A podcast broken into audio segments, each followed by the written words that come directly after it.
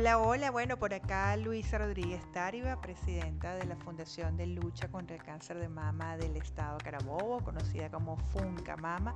Y bueno, muy contenta porque estamos iniciando esta actividad con nuestros podcasts Levanta la cara, levanta la cara, levántate, actívate, no te quedes callada. Hay muchas cosas por hacer. Y por eso, bueno, desde aquí de Funca Mama queremos llevarles ciertos tópicos que esperamos les encante los compartan, sobre todo lo pueden conseguir por las redes en el Instagram TV de, la cuenta de Funcamama y en otras plataformas. Y podamos conversar esos temas que muchísimas veces mm, cuando nos visitan o nos conseguimos, nos conseguimos por ahí, nos preguntan. Y bueno, el día de hoy vamos a hablar sobre la campaña del MeToo. Evidentemente estamos en marco del Día Internacional de los Derechos de la Mujer y acercándose a la fecha, una de las campañas que ha sido más visible y que ha, tenido, ha permeado más, sobre todo, nos encanta porque permea em, en la gente muy joven, es la campaña MeToo esta campaña, este movimiento que este, ha ayudado a tanta gente joven y ha hecho visible también a muchas mujeres que en algún momento incluso fueron víctimas de violencia y de acoso y no se daban cuenta, ha permitido que ahora las personas conversen, ¿no? Eso nos ayuda, eso el no quedarnos callada, el compartir nuestras experiencias siempre va a ser un efecto de catarsis, de sanación y bueno, evidentemente un efecto que tiene que ver con el área de el fomentar el derecho, los derechos a, los derechos a la vida, el derecho a la salud y porque cuando hablamos de salud no solamente hablamos de salud sexual, de salud física, sino también de salud psicológica, ¿no? Con el tema de por qué la gente le da miedo hablar, es bueno, tenemos que ah, vincularnos con todos nuestros patrones históricos, familiares, de cultura, donde las mujeres siempre hemos sido parte de un estatus donde si no hablas no existe y si no existe no pasó y si no pasó no me afecta. Y esa serie de cosas hacen que día a día nuestras mujeres y también nuestras niñas, niños, hombres, porque nos quedemos callados. Por eso es importante el hablar, el levantar la cara y decir, mira, esto me está pasando a mí. Sobre todo por un tema de responsabilidad intergeneracional, porque lo que me está pasando a mí o lo que me pasó a mí le puede pasar a otras personas. Y uno promueve lo que permite. Cuando uno no se queda callado, se está siendo cómplice de las situaciones. Yo me pregunto si, por ejemplo, entre tantos artistas que han sido denunciados, estas mujeres hubiesen, hubiesen hablado antes, a cuántas, de repente no les hubiesen prestado atención porque no eran famosas, pero cuánto hubiesen podido evitar. Porque les aseguro que hablando se hubiesen conseguido con otros casos, así como cuando las personas van a la consulta a un médico y están en la sala de espera y empiezan a hablar de un tema y al final todas tienen como similitudes en, en síntomas. Bueno, precisamente hubiese pasado algo por esto. Entonces, bueno, el tema de, hablar sobre eh, los distintos tipos de abuso también es todo una brecha muy grande. Yo una de las cosas que hice cuando comencé en mi trabajo por la defensa de los derechos de la mujer fue formarme. Y recuerdo que la primera vez que, eso fue hace más de 20 años, cuando empecé a formarme en lo que era derechos sexuales y reproductivos, me conseguí con temas muy álgidos. Temas primero en donde uno se descubre uno mismo sin darse cuenta que pasó por, eh, por situaciones de acoso y situaciones en las cuales no tenías herramientas con quien conversarle, ni, ni con quién este, compartirle, ni a dónde acudir, ¿no? Entonces, bueno, indudablemente son una de las causas motivos por las cuales hoy en día me he dedicado más de dos décadas de vida a la defensa de los derechos de la mujer. Recuerdo claramente lo que es la parte de violencia sexual y, en un curso hubo una chica de 12 años que cuando terminamos, estábamos en plena ponencia, levanta la mano y me dice, ah, bueno, entonces quiere decir que lo que, lo que me hace mi papá está mal hecho. Entonces, cuando estamos hablando de temas incesto, cuando estamos hablando de situaciones de vulnerabilidad sexual y violencia sexual dentro, es, la gente siempre piensa que es en, otras, que es en otras partes, ¿no? Y resulta ser que tienes en las mismas casas, tienes eh, situaciones que te vinculan. Es así como todos hemos escuchado que los principales agresores sexuales son los mismos familiares. Entonces, recuerdo que un día, ese día decidí que no podía, no podía con el tema, no pude con el tema. yo sentí que la que había violado a, a esa niña no era, no había sido su papá, sino había sido yo, porque para ella era parte de su naturaleza, de su cotidianidad. Entonces, si tú no tienes capacidad de respuesta, no puedes agarrar y abrir una brecha que no puedas, no, no puedas atender.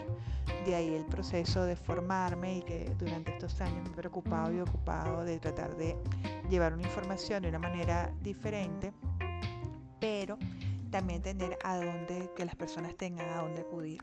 Por eso este programa y esta campaña de MeToo sí es cierto que tiene un gran impacto, es es un tema bien mediático, pero que no se puede estandarizar para todos los países. Una de las grandes debilidades en nuestro país es que las mujeres en el sistema público eh, no tienen realmente un respaldo, a pesar que tenemos una ley de violencia hacia la mujer esta ley no, no hace y no obliga a que el sistema judicial ampare a nuestras mujeres. Además que hay algo importante, que es que por qué está una de las cosas que, se nos olvida, es que la mayor situación que promueve violencia es el tema de la falta de autonomía económica. Entonces, siempre pensamos, cuando hablamos de estos movimientos, de este tipo de movimientos hablamos de niñas que son abusadas sexualmente por sus familiares o por un tercero, mujeres que se ven sometidas a tener que hacer favores sexuales para poder conseguir algún privilegio o algún tipo de protección. Pero no se nos olvida que hay mujeres que están casadas con su pareja que, que también son víctimas de violencia mujeres que no están en las comunidades, sino mujeres de clase media, clase alta, que también se ven eh, vulnerables.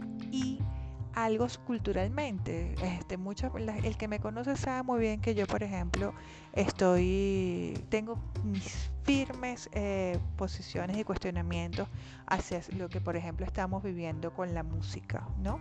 Con el reggaetón con las letras de las músicas, ¿no? Y hay otros tipos de violencia, que son las violencias culturales. Cuando se hace normal, se hace normativo que una que, sea normal que se hable de agresiones o que la mujer tenga que hacer cosas para complacer al hombre. Y esto pues, no atenta contra su dignidad, estamos hablando de agresiones. Entonces cuando hablamos de agresiones estamos hablando de muchísimos tipos de agresiones. No solamente la violación como penetración, porque también las personas piensan que una violación o un abuso es solamente porque si fue penetrado o hubo penetración o hubo golpes o hubo manipulación o toques. Se nos olvida todo lo que tiene que ver también con los acosos laborales, psicológicos y maltrato. Entonces, ¿qué pasa cuando hablamos del sistema judicial aquí en Venezuela? Bueno, nos pasa algo eh, increíble. Una de las cosas es que la ley establece que vamos a conciliación si somos, si somos esposos. Entonces nadie puede conciliar con un hombre que te cayó a golpes, un hombre que abusó sexualmente de ti, pero como es tu esposo se considera normal que, que más bien la mujer tiene que complacer a la pareja. Y cómo cómo hacer con esa mujer que depende económicamente de este señor, de esta persona. Entonces, si no tienes capacidad de darle un albergue, si no tienes capacidad de apoyo psicológico, la estás violentando nuevamente y el sistema termina violentando a la mujer. Entonces, revictimizas a la persona. Entonces, bueno, por eso el hablar de estos temas, las organizaciones de la sociedad civil son las que han tomado la bandera en esto. En el caso de Venezuela tenemos varias organizaciones como es en el caso de ABESA, que trabaja por la, Asociación Venezolana de Salud Sexual Alternativa, lo pueden buscar muy bien por las redes, pueden buscar muy bien, hay movimiento que se llama la Red Naranja, que es la red perdón, de organizaciones que trabajan por los derechos, trabajamos por los derechos de la mujer, donde pueden conseguir cuál es la organización más cercana que usted tenga para tener información y bueno, piense que el movimiento Me Too, más allá de que qué bonitas se ven las actrices y, y bueno, y que lamentablemente han pasado por este caso, piensen que el Me Too lo pueden tener usted misma dentro de su casa o ser usted alguien que lo haya vivido. Entonces aquí en Venezuela las mujeres tenemos la particularidad de que conversamos de todo aquello que no nos vulnera. Entonces nos reunimos a conversar y conversamos sobre los niños, sobre eh, la comida, sobre la situación política, pero no nos sentamos a hablar de lo que tenemos que hablar, como es el caso de MeToo. Fíjense que en el caso de nosotros de la, de la salud y hablando de algo tan sencillo como el cáncer de cuello uterino, el BPH, donde en Venezuela no tenemos vacuna para el BPH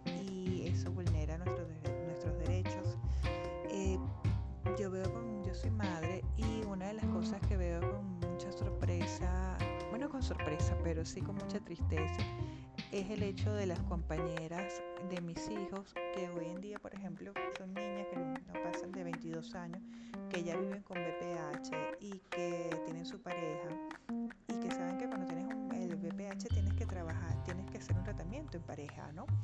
Entonces, como estas niñas, que además los, sus parejas, que tienen 21 años, 22 años, sus parejas primero las celan terriblemente y no las dejan, no las dejan en paz. Tienen que estar bellas, pero, pero sus parejas, que son muchachos muy jóvenes también, las celan al punto de, bueno, de prohibirles hasta de andar con las amigas, hablar con las amigas por teléfono y demás. Después, estas chicas tienen BPH, tienen que hacerse el tratamiento, pero es que su pareja no se hace el tratamiento de BPH.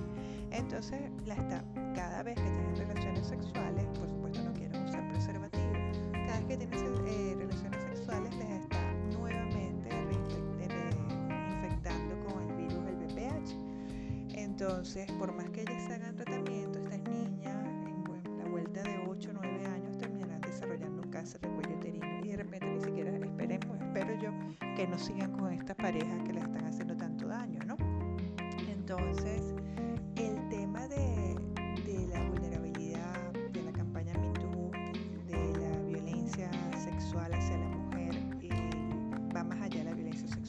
hacia la violencia, la violencia psicológica, la violencia cultural y sobre todo aquello que uno promueve, que es la violencia hacia uno mismo, no, no tener el valor de levantar la cara y decir no más, no más. Si es cierto, yo hay una campaña que me encantó que sacó Aliadas en Cadena hace muchos años que se llamaba Cuenta 3 que era eh, tratando de fomentar que los maltratadores eh, de las mujeres, la mayoría hombres, porque también hay mujeres, y hablando de la comunidad LGBT y mujeres que maltratan mujeres, este, cuenta tres para que las personas no perdieran la paciencia y no agredieran a su, a su pareja.